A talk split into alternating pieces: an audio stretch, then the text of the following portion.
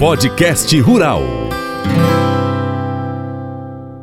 Hoje aqui no seu Paracatu Rural, no seu Jornal do Agronegócio, quem está aqui comigo hoje é o Fabrício Andrade, engenheiro agrônomo, professor, também produtor rural, criador de frango e galinha caipira e especialista em alimentação para bovinos. É isso mesmo. E hoje o tema aqui muito importante, principalmente nessa época em que a gente passou e ainda está passando aí pelos efeitos do El Ninho que bagunçou o clima pra caramba, atrapalhou safra de soja, safra de milho e, é claro, interferiu nas pastagens, interferiu no milho que foi plantado para fazer silagem. E a gente vai falar hoje aqui sobre silagem. Mas antes, Fabrício, dá o seu bom dia para a turma aí. Bem-vindo mais uma vez. Bom dia o pessoal que está escutando em casa.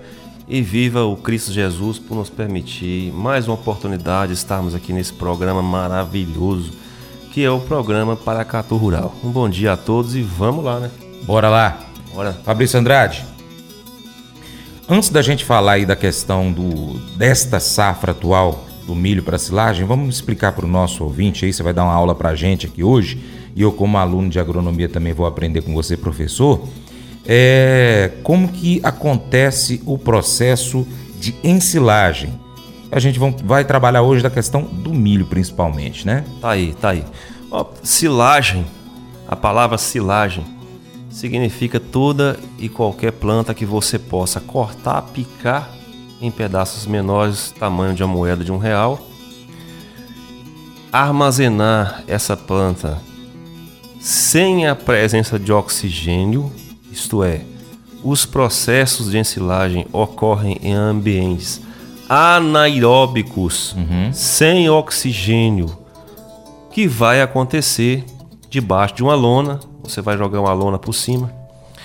E lá embaixo dessa lona nós vamos ter a presença de bactérias como eu disse, anaeróbicas.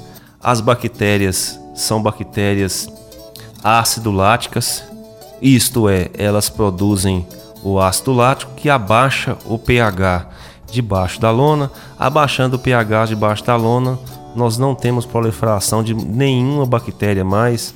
Bactérias de podridão, estafilococcus, streptococcus, bactérias que fazem a massa apodrecer, que fazem a, a, os seres vivos apodrecerem. Bactérias de, de, de putre, putrefina, é, cadaverina, essas bactérias uhum. que fazem, por exemplo, quando uma galinha morre, quando um cachorro morre, ou quando uma planta morre, é esse corpo apodrecer. Nesse, no caso das silagens, essas bactérias elas não existem lá naquela biomassa porque as bactérias ácido-láticas produzem um tal de ácido lático que faz o pH cair e nada consegue sobreviver ali a não ser essas bactérias anaeróbicas. Dessa forma, nós temos um produto conservado.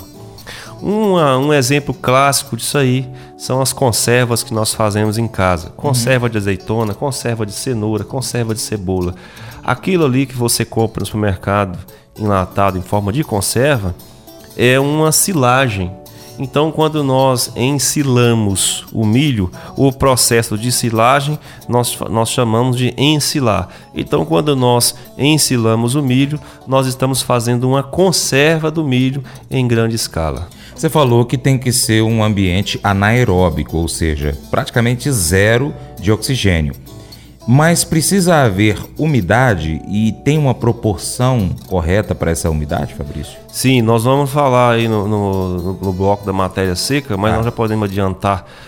A, a silagem ela tem que ter um ponto de matéria seca ideal e ela tem também que ter um ponto de água ideal. A matéria seca em torno de 30%, no caso do milho, e 70% de água, porque afinal de contas nem as bactérias ácido-láticas, aquelas que vivem sem oxigênio, vivem sem água. Uhum. É necessário ter água para que elas possam existir. Então, o maior desafio do dos produtores e dos técnicos é achar justamente esse ponto ideal entre matéria seca e água para que a silagem fique bem conservada. Isso nós vamos falar no bloco da matéria okay. seca. Fabrício, é, a, a silagem ela pode ser feita, você falou, debaixo de uma lona né? tem o, o, o, sistema trincheira, tem o sistema é, também que o pessoal pode fazer os bags. Quais são os mais utilizados hoje e por que, que são utilizados assim? Porque uma vez me perguntaram, Francis, eu, eu tenho alguns tambores, aqueles de 200 litros, sei lá, eu posso colocar a silagem lá dentro? Falei, olha, eu vou perguntar ao professor no próximo encontro. Muito bem.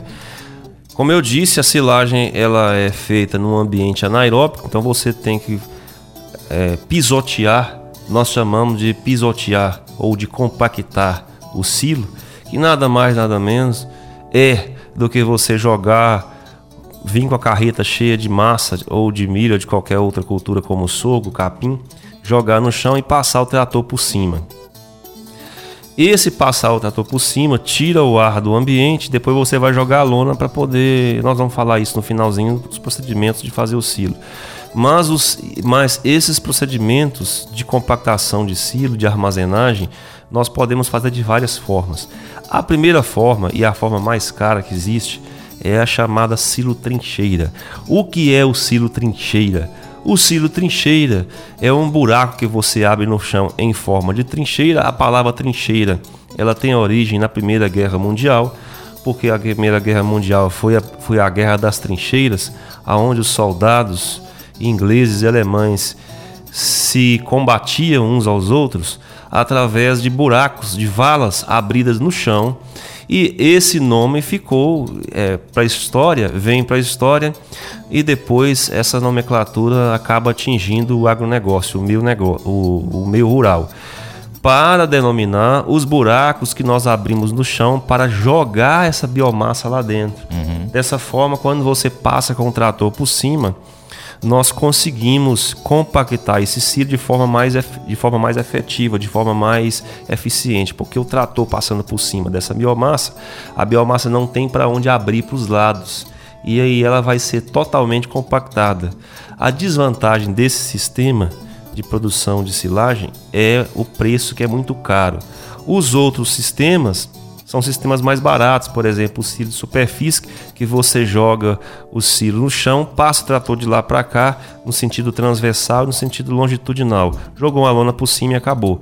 Depois nós temos os sistemas de, de silagem sacada. Uhum. Quando é que nós fazemos silagem sacada? É quando você vai comercializar essa silagem.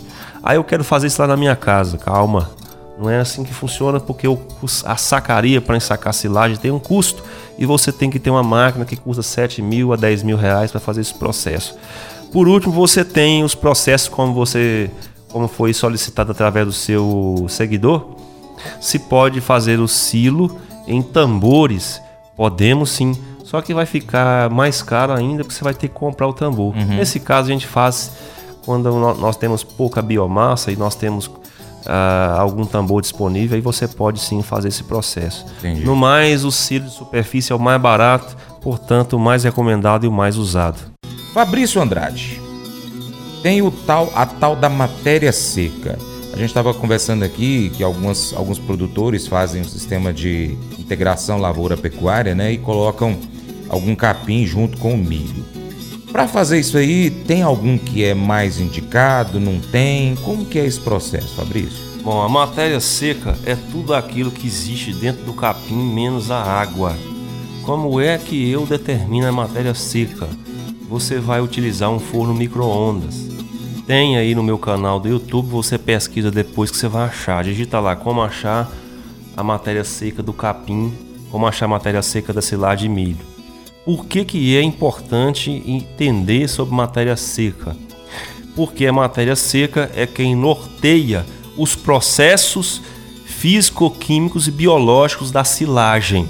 Se não souber o que é matéria seca, você vai ensilar o milho, o capim, o sorgo e qualquer outra cultura fora do ponto ideal de colheita. Uhum. O ponto ideal de colheita das culturas quando, quando nós vamos colher grãos, é 14%. Você vai lá na lavoura, mede, o grão, mede a, a, quantidade de umidade que tem no grão. Se tiver 14% de umidade, isto é, 86% de matéria seca, você vai colher o grão.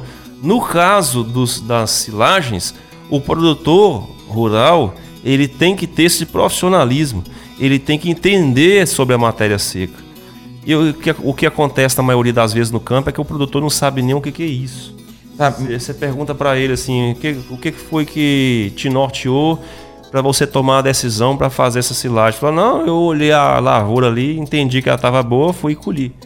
Mas aí o que, que o produtor rural tem que fazer? Ele pega uma espiga de milho e põe no micro Não, ele vai lá no canal, no nosso canal tem tudo certinho. Você vai triturar o milho como se você fosse colher ele. Uhum. Vai pegar lá uns. Eu vou explicar aqui rapidinho. Você vai pegar 10 pés de milhos numa roça que represente toda a roça. Uhum. Vai pegar só os grandes, não. Vai pegar o, os, os, os, pés de milho que represente a roça inteira. Você vai triturar no, no picador, vai pegar uma amostra daquela, daquela silagem de 100 gramas e vai levar para o forno micro-ondas e vai desidratar ela uhum. até sair toda a água. Quando sair toda a água, você vai pesar a quantidade de, de massa que sobrou suponhamos que, que você pesou, que sobrou e deu 30 gramas. Se você colocou 100, deu 30, sinal que tinha 30% de matéria seca uhum. e 70% era de água. Esse é o ponto ideal do milho.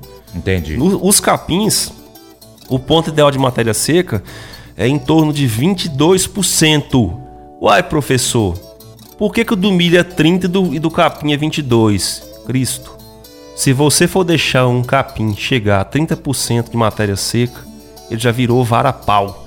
Ele já virou vara de pescar, vara de bambu, uhum. madeira. E aí o animal já não come, virou fibra. Então os capins, eles têm essa esse probleminha de não ter o ponto ideal de matéria seca coincidindo com seu valor nutricional. Por isso, que nós não recomendamos você fazer essa misturança. Falar, ah, eu vou pegar mombaça, vou, vou misturar com sogo, vou pegar o, o mombaça, não sei o que, o zuri, vou misturar com milho. Nós não recomendamos para quem quer fazer uma silagem de qualidade. Uhum. Agora, para quem quer fazer uma bagunça, tudo bem, você pode fazer. Não, professor, mas mesmo assim eu quero fazer porque eu quero implantar aquele sistema de integração lavoura-pecuária, aonde eu planto uma, a cultura do milho e vou formar um pasto. Nesse caso, o capim mais indicado para você fazer integração lavoura-pecuária é a braquiária. Seja, se você for deixar pasto para ficar formado, você vai ter que colocar alguma braquiária é, que dure mais tempo. As braquiárias brisantas, por exemplo, são as mais indicadas. E se você não for ficar com o passo formado, for plantar todo ano, a braquiária rudisiense, que é a braquiária mais fácil de você acabar com ela depois. Por que a braquiária? Porque a braquiária é um capim menor do que os pânicos. Todo capim que é menor do que o outro tem mais matéria seca. Todo capim que é maior do que o outro tem menos matéria seca. Portanto, os capins menores têm mais coincidência de ponto de matéria seca com o milho. Uhum. É importante você é, definir o ponto de matéria seca para que depois, quando você coloque a silagem lá debaixo da lona, ela fermente bonitinha e fica cheirosa. Se você colher ela com ponto de matéria seca inadequado, com muita água, vai ficar com mau cheiro, as vacas não vão comer, além de você ter uma silagem de baixa qualidade. Se você colher esse milho com um ponto de matéria seca fora do, uh, da, da umidade ideal, com muita matéria seca, acima de 40%, você vai ter uma baixa fermentação da biomassa, porque faltou água, a bactéria também não, não vai para frente. Entendi. Visualmente, então, como é que o produtor rural consegue identificar né? Para depois ele ir lá e fazer uma coleta. Como que acontece esse processo, Fabrício? No caso do milho, uhum. nós vamos quebrar uma tirar uma espiga da roça. Você vai quebrar a espiga no meio, vai selecionar a ponta da espiga, vai ficar com a parte da ponta. Você vai olhar a espiga na transversal e nós temos que enxergar, portanto, o grão do milho com 50% de cor branca e 50% de cor amarela. A chamada linha do é leite. É o que os agrônomos chamam de linha do leite. Uhum. Não é toda a variedade de milho que dá para você fazer isso, mas você pode fazer esse teste visual, caso você não tenha o forno micro-ondas. Mas nós ainda assistimos a levar para o forno micro-ondas e tirar a matéria seca lá, porque o olho engana. Uhum. A planta também ela vai estar tá com as folhas do bacheiro secas e as folhas mais altas, próximas ao pendão, ainda verde. A palha da espiga vai estar tá uma palha meia amarela e meia verde. Visualmente, é assim que nós identificamos o ponto ideal do milho. No caso do sorgo é mais fácil. O sorgo você vai olhar para o cacho e você vai enxergar 50% do cacho na cor verde e 50% do cacho na cor marrom. Uhum. Nessa fase, nós temos aí um sorgo com mais ou menos 30% de matéria seca. Entendi. Os capins da vida, como por exemplo o capiaçu e aí por diante, não há como fazer isso no olho.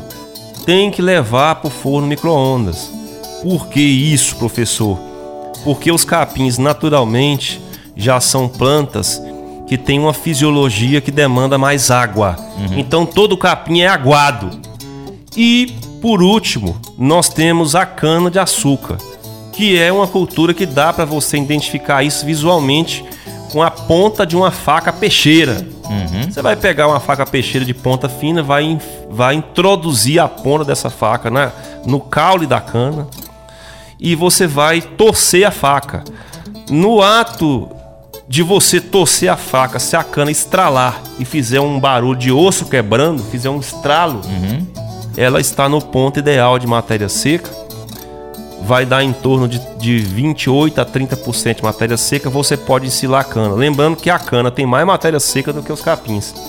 Ao contrário do que muita gente pensa, que a cana tem muito caldo, tem uhum. muita, muita garapa, mas só que as pessoas esquecem que ela tem o bagaço, a bucha. É. E a bucha é isopor, é matéria seca.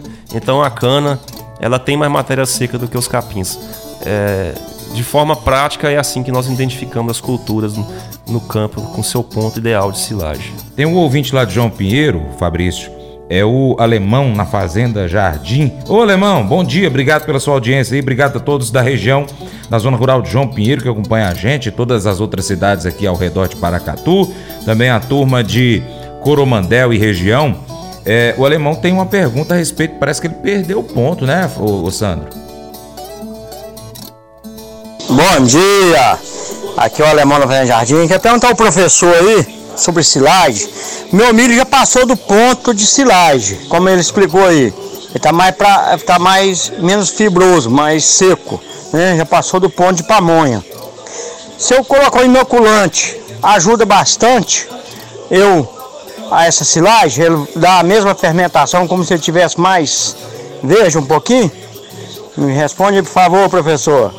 Alemão aqui na Fazenda Jardim, João Pinheiro. Obrigado e um bom dia. Bom dia aí pro alemão da Fazenda Jardim, João Pinheiro. Um abraço pro pessoal de João Pinheiro. Ô alemão, o que, que aconteceu com você foi que você plantou. Foi duas coisas. Primeiro, que você plantou um milho super precoce. Os milhos super precoces eles são altamente sensíveis à soma térmica. O que é soma térmica, professor? É a quantidade de graus de temperatura que o milho recebe nos, ao longo de sua, do seu ciclo produtivo o, o desenvolvimento do milho é influenciado pela quantidade de temperatura que ele recebe por dia. E o crescimento é influenciado pela água e pelos nutrientes. Então, olha só, você já está aprendendo que existe duas coisas diferentes uma da outra: crescimento e desenvolvimento. Crescimento é o alongamento do entrenó do milho e desenvolvimento é a quantidade de nós que vão sair, a quantidade de folhas definitiva. No caso seu aí, alemão, o, o desenvolvimento ele foi acelerado pelo El Ninho.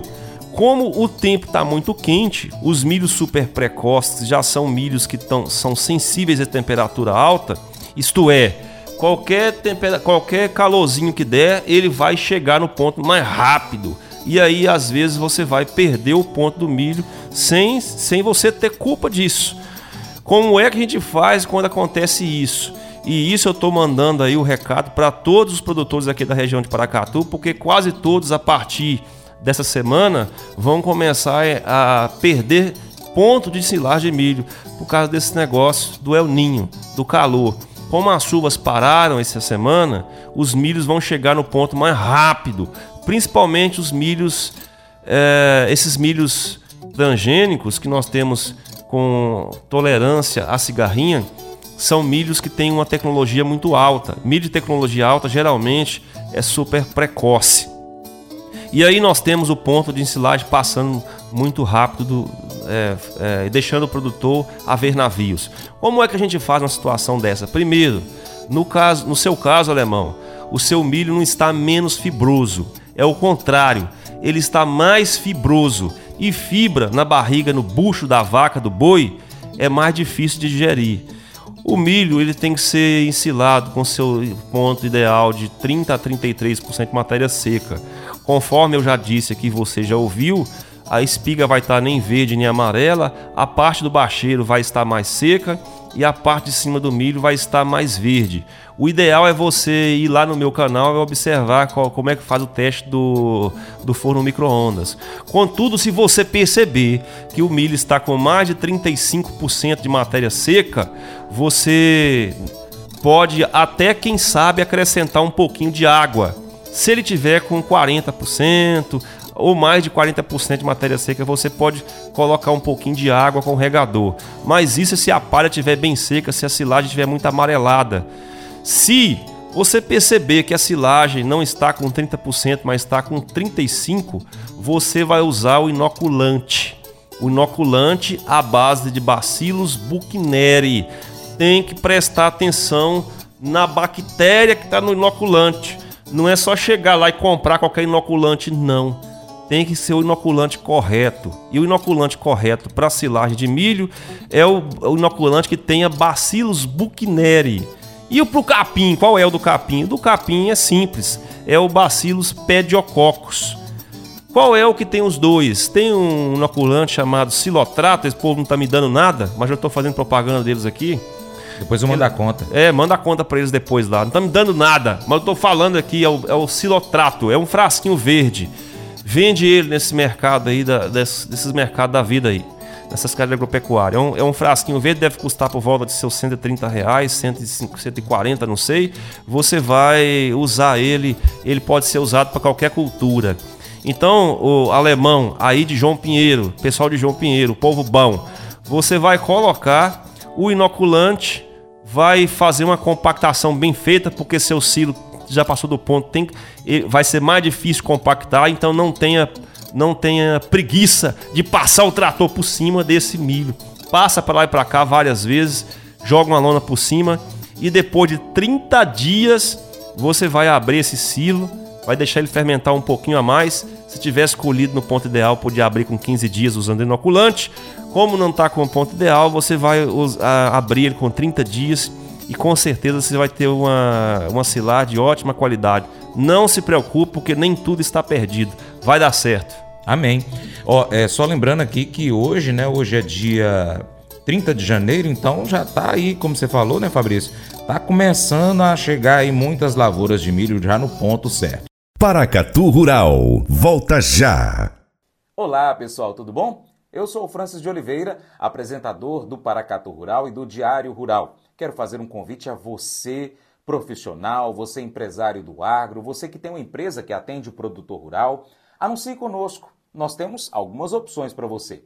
Pelo Paracato Rural, a gente pode abrir o espaço publicitário para você anunciar a sua empresa, a sua prestação de serviços no nosso programa de rádio. Você anuncia com inserções, uma, duas, três, quantas você achar melhor. A gente faz um orçamento de acordo com a sua demanda, de acordo com o que você quer atingir.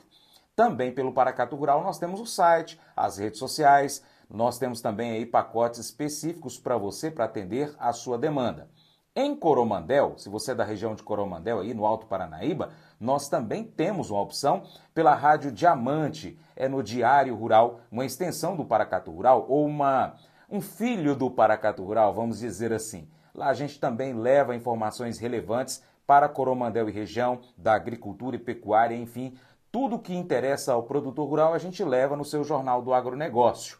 E você, empresário, tem uma excelente oportunidade para divulgar a sua marca, a sua empresa conosco. Eu vou ficar esperando. Entre em contato pelo WhatsApp 389 9181 0123. Repetindo 389 9181 0123. Muito obrigado. Deus te abençoe. Tchau, tchau. Podcast Rural. Vamos para a parte final do nosso programa aqui. Ainda tem muita prosa com Fabrício Andrade. Fabrício Andrade, professor, agrônomo, produtor rural, criador de frango galinha caipira, especialista em alimentação de bovinos. Fabrício Andrade, a Nayane lá do Espírito Santo, que está acompanhando você aqui pela live sua, fez uma pergunta muito interessante que eu acho que a gente precisa trazer aqui ao ar também para os nossos ouvintes, que é o seguinte: é, com quantos dias o milho chega no ponto de, de colheita, então? Vai depender da genética do milho. Nós temos várias genéticas de várias empresas e cada empresa, além da genética, tem a categoria. O que é categoria? É a quantidade de dias que o milho gasta para produzir o seu ciclo, para cumprir o seu ciclo produtivo. Por exemplo, nós temos os milhos super precoce, que eles vão chegar no ponto de ensilagem com 80 dias depois de plantado. Então você plantou hoje, conta 1, 2, 3 até 80 vai estar tá pronto para colher, super precoce. Nós temos o milho precoce que vai chegar no ponto com 90 dias.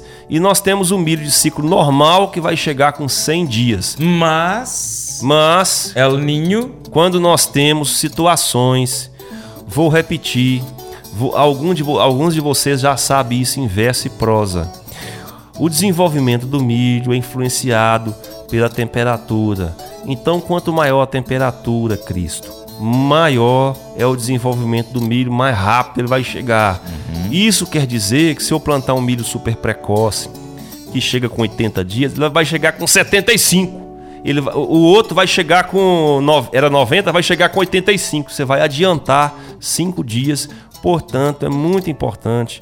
O desafio seu, como produtor rural, é ficar de olho no ponto da lavoura e não perder o ponto.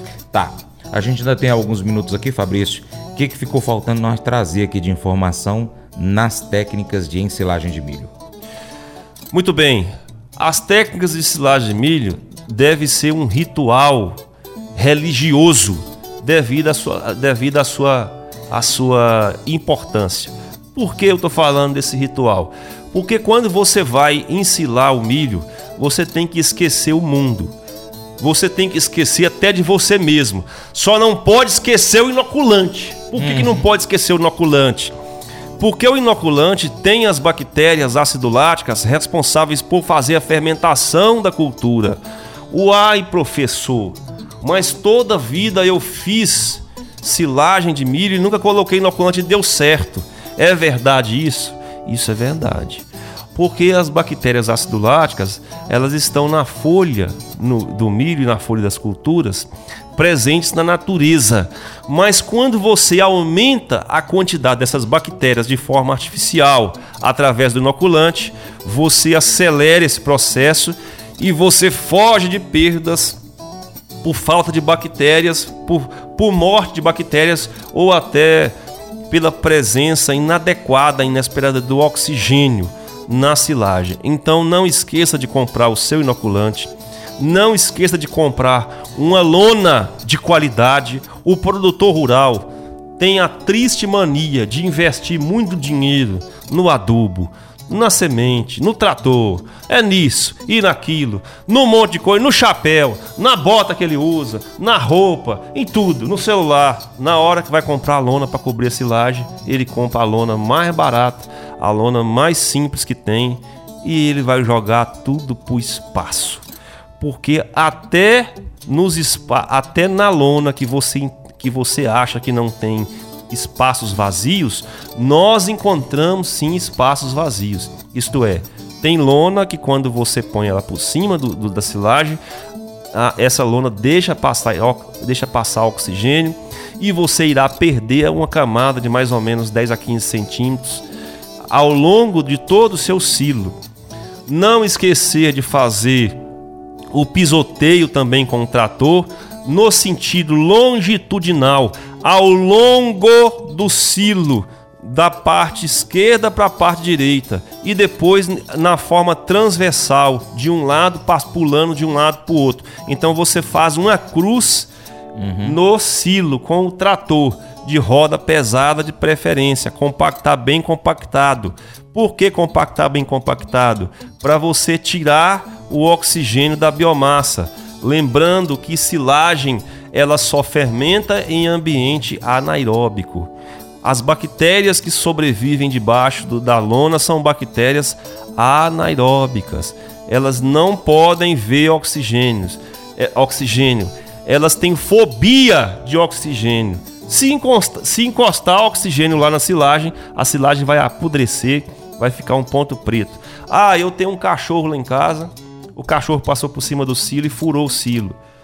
Posso pegar um papel contact que vende nas papelarias e colocar lá em cima da, da onde o cachorro é, furou para que o oxigênio não suba. E você pega esse cachorro e amarra esse cachorro para ele não subir lá de novo, porque senão você vai perder aquilo mais nobre que você tem na sua vida, que é a silagem. Por isso que nós uh, indicamos você a esquecer do mundo quando você for fazer a silagem. A silagem geralmente é um, dois dias que você vai ficar fazendo isso lá na propriedade.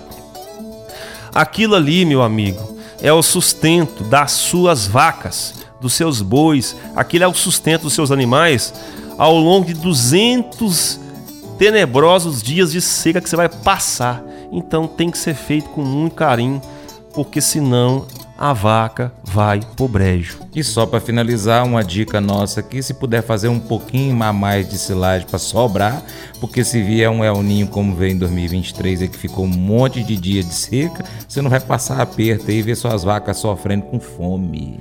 Ah, e outra, né? E outra que não, não, não poderia deixar de falar. Em terra de cego, quem tem um olho é rei. Quem são os cegos? Os cegos são aqueles que não conseguiram fazer a silagem, porque não quiseram aprender, porque não quiseram curar a ignorância. Então, meu amigo, o conhecimento cura a ignorância. Se você não curou ela, infelizmente não conseguiu produzir sua lavoura. Ah, mas é, nós ficamos com 30 dias de seca, não sei o que. Isso é verdade? É verdade. Mas tem muita gente com lavoura bonita aí, igual a minha. Então, se você não conseguiu fazer silagem, você vai ter que comprar silagem cara de quem é rei. Quem tem silagem esse ano de 2024, no sentido figurado da palavra, vai ser o rei. Por quê? Porque vai ter o olho aonde todo mundo está sem ele. Então, se você tem silagem esse ano para vender, parabéns, você será um homem rico. Amém. Fabrício Andrade, obrigado pela sua participação. A gente já chegou no prazo final nosso aqui do programa. Deixa aí um bom dia para os nossos ouvintes e internautas. Meus amigos e minhas amigas aqui do Paracato Rural, foi um prazer enorme estar com vocês aqui nesse programa. Eu tenho uma grande satisfação, eu, eu me sinto muito bem toda vez que eu sou convidado a vir esse programa, porque eu vi esse programa nascer. E aqui eu tenho um irmão que é o Francis, que me acompanha sempre, que sempre está comigo e que por minha causa, diga-se de passagem, modéstia à parte, resolveu fazer agronomia. Com certeza. Foi eu quem, que fiz ele fazer agronomia. um, abraço. um abraço também para a turma de Coromandel lá pelo Diário Rural. Um abraço para o pessoal do, da onde? Diário Alto Paranaíba. Alto Paranaíba, Diário Rural. Diário Rural. Quero mandar um abraço também pro Rafael Sapateiro, que tá ouvindo a gente. Rafael, Valeu, Rafael. um abraço pra você. Abraço pra todo mundo. Tamo junto. Até a próxima. E assim a gente finaliza o seu Jornal do Agronegócio. Voltamos amanhã às 7h45 da manhã. Deus te abençoe. Muito obrigado. Tchau, tchau.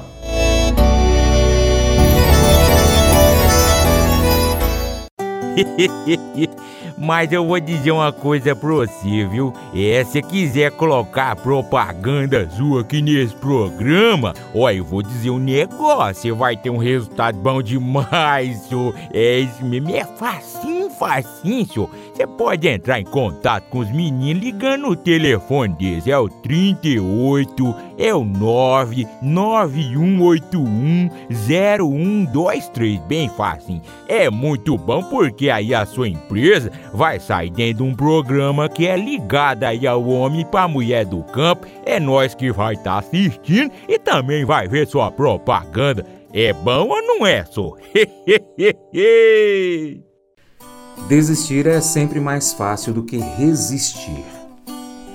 Quando a vida não sai do jeito que a gente planejou, a opção de desistir sempre parece um doce alívio, mas o crescimento acontece quando você decide permanecer, mesmo em uma situação que você não gosta e não consegue entender.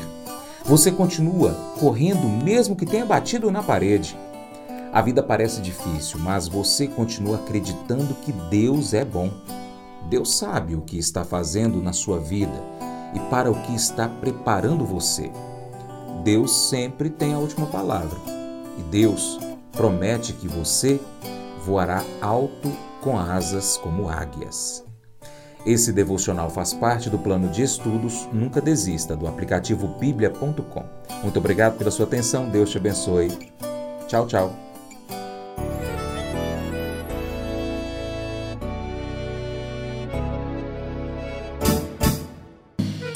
Acordo de manhã para prosear no mundo do campo, as notícias escutar. Vem com a gente em toda a região com o seu programa Paracatu Rural. Tem notícias, informação e o mais importante, sua participação. Programa Paracatu Rural.